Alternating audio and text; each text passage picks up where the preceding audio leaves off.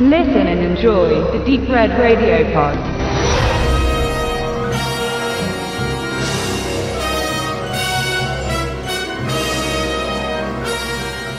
Die nordafrikanische Stadt Tobruk war im Zweiten Weltkrieg hart umkämpft. Sie war nicht besonders groß, aber strategisch wichtig, denn es gab vor Ort einen Tiefseehafen. Tobruk liegt nordöstlich in Libyen, nahe der ägyptischen Grenze und wurde lange vor den deutschen Truppen Rommels Anfang der 40er Jahre von britischen, australischen und polnischen Soldaten verteidigt, um den Vormarsch der Nazis zu verhindern. Nach vielen Erfolgen versagten die alliierten Kräfte jedoch und die Wehrmacht konnte die Hafenstadt einnehmen. So viel zu den Fakten, die im Folgenden weniger eine Rolle spielen beim Spionagekriegs-Actionreißer Tobruk von Regisseur Arthur Hiller.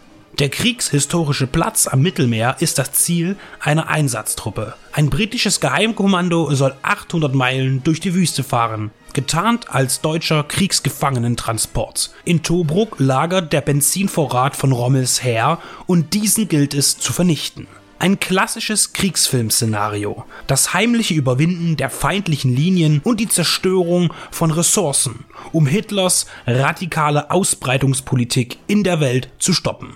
Tobruk entstand 1967, fünf Jahre nach J. Lee Thompsons Kassenschlager Die Kanonen von Navarone. Er ist der thematische Vorläufer von Hillers Film und trug sicher nicht zufällig im deutschen Verleih den Titel Die Kanonen von Tobruk. Auch wenn der Abklatsch klar erkennbar ist, so überzeugt der Nachahmer dennoch in vielen Punkten und bietet viele Qualitäten.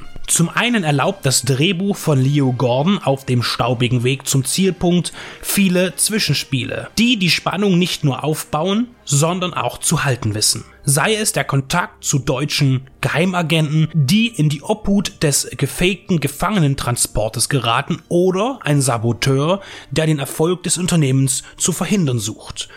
Wo sich die Story eher an die Geradlinigkeit eines Actionfilms hält und die Politik eher außen vor lässt, so spielt aber der Konflikt zwischen deutschen Juden, die als Nazis verkleidet durch ihre Sprachkenntnisse die Glaubwürdigkeit erhalten sollen, und den britischen Soldaten eine nicht gerade kleine Rolle. Diplomatische und sogar ethnische Auseinandersetzungen sorgen für Streit und nagen zusätzlich am zu erhoffenden Erfolg der Mission. Gordon schrieb weniger fürs Kino, eher fürs Fernsehen und war auch oft, wie auch in Tobruk, als Darsteller zu sehen. Mit diesem Skript ist ihm auf jeden Fall ein flüssiges Werk gelungen. Als Hauptakteure treten Rock Hudson und George Peppard auf.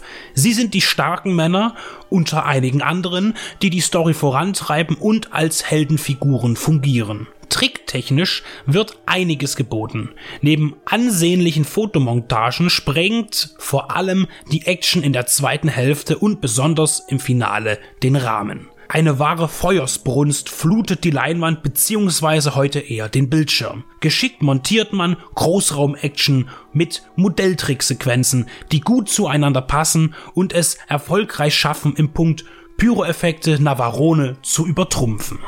Komponist Bronislaus Kaper, der über 130 Musiken für bewegte Bilder beisteuerte, kreierte eine Hymne und Klänge, die man eher einem Monumentalfilm zuordnen würde. Hier geraten Ohren und Augen etwas in Konflikt, aber diese Störung lässt sich leicht verkraften. Roger Cormans jüngerer Bruder Gene produzierte Tobruk und war nach der geschäftlichen Abnabelung von seinem Bruder auch sehr erfolgreich.